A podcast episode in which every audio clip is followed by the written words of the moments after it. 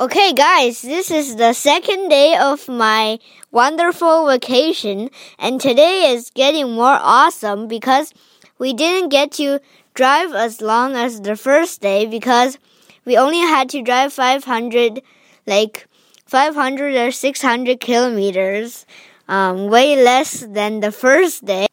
Okay, so early in the morning, we got to see a fort and there was actually a big war there.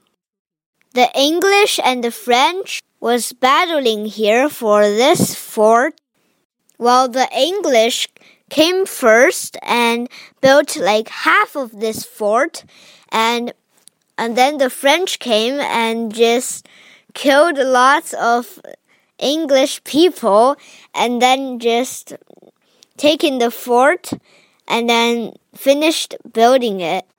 And we also saw the Royal 22E group, and it was a group of soldiers that battled, and that was the only group um, at that time who speak French.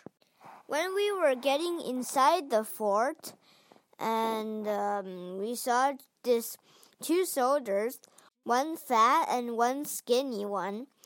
Um, they were not moving, and like I looked at those people from very far away, and I thought those people were made of plastic. Well, they're not real people, but they they actually are, but they're not moving, not not frowning, and not smiling like pretty weird.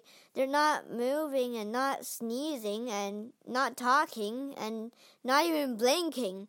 They look like fake people.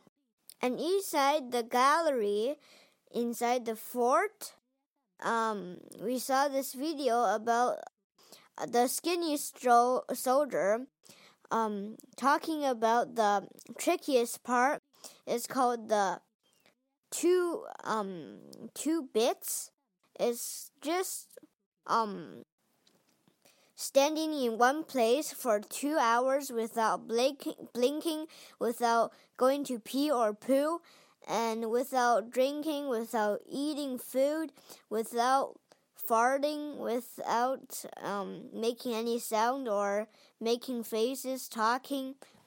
Like, I thought that's really hard and the most excitingly, we um, drove out of Quebec and went into a new province called Bum Bum Bum New Brunswick.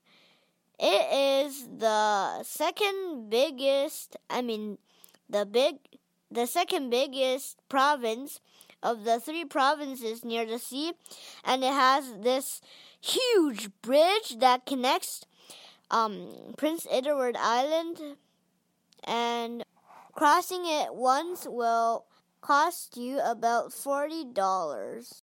This province looks like a big square, and its two sides are near the Atlantic Ocean, the second biggest ocean on Earth, really, really salty it was pre- pretty exciting seeing it. But the car drivers in there are really rude. Uh, for example, um, we were driving at a perfect speed of 100 hours per um, I mean, 100 kilometers per hour. That was pretty fast, and like almost all of the drivers that passed us was like um like 20 more kilometers faster than us. And my dad and I both thought that that was like a perfect speed. Like, what are they ba- busy? Like, what are they rushing for? Anyways, that was the second day, and I thought I was pretty amazing and the it was pretty much a long drive too. And I'm pretty tired now so see you tomorrow. And I'll tell you what. Tomorrow we are going to the excitingest part the Prince Edward Island and we are going to camping. And most of all, we are going to um, drive over the large bridge that costs us um, $40. See you tomorrow.